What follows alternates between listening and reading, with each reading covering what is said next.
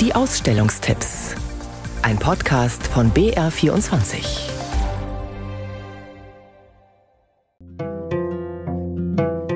Brot ist das Nahrungsmittel oder Lebensmittel schlechthin.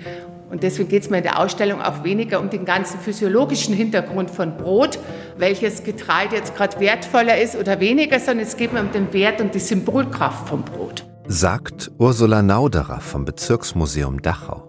Eine Ausstellung über Brot ist dort gerade zu sehen und wieso denn auch nicht? Was gäbe es schließlich Wichtigeres zu allen Zeiten und an allen Orten?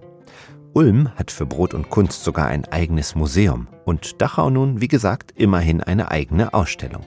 Bilder von der Getreideernte sind da zu sehen, Mehltruhen und Brotschieber und eine klitzekleine Roggensemmel. Diese Hungersemmeln gibt es vielerorts und die sind immer kleiner, immer kleiner geworden. Man muss sich das auch einfach so erklären, wenn ich einen Bäcker habe und nur noch so viel Material zum Verbacken habe, dann überlege ich ja, mache ich jetzt zehn normale Semmeln, dann haben zehn Leute was. Oder ich mache diese Semmeln so klein und bringe vielleicht dann 40 Semmeln draus, dann haben 40 Leute wenigstens ein bisschen was. Und so wie die Hungersemmel frühere Zeiten auf den Punkt bringt, müsste man zur Illustration unserer Gegenwart wohl den Brotberg ins Museum kippen, den eine Stadt wie Dachau Tag für Tag wegschmeißt. Das Brot, Wert und Symbolkraft eines Lebensmittels, bis Ende Januar im Bezirksmuseum Dachau. Mit Veranstaltungen übrigens auch. Am 18. Juni gibt es eine Führung in Deutsch und Polnisch. Und am 22. Juni erzählt Bäckermeister Anton Gürtner wie man gutes Brot bäckt.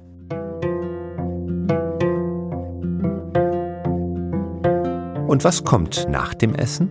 Das Symposion. Heute bedeutet das wissenschaftliche Konferenz. Bei den alten Griechen und Römern aber hieß Symposion Besäufnis. Ja, unbedingt. Das sagt schon der Name Symposion, was nichts anderes heißt, dass Leute zusammenkommen und trinken. Und das ist der Zweck der Veranstaltung. Also keine gelehrten Gespräche, sondern in der Tat das Trinken.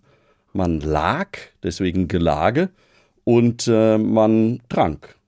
Man aß vorher, man hatte gegessen, wenn man mit dem Symposion begann, und dann hat man nur noch getrunken. Der Archäologe Christian Gliwitzki.